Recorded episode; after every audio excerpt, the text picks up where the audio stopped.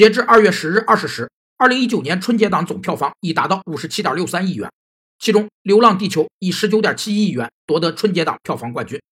据称，王宝强旗下公司为《疯狂的外星人》做出了二十八亿元的保底发行，但该片距离票房目标还有十三亿元。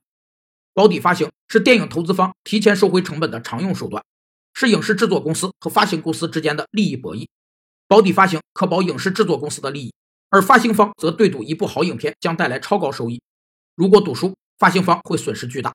这也是目前保底发行多采用联合体的原因之一，即分享利润、分散风险。对赌也催生出了票房造假现象，而票房造假的背后多是用票房换股价。如果有上市公司参与其中，其目的则是通过虚构票房收入来拉抬股价，然后在二级市场上谋取利润。有专业人士分析，《疯狂的外星人》口碑不及预期，后续很难再有观影高潮。很难触及二十八亿元，保底方肯定要吃亏了。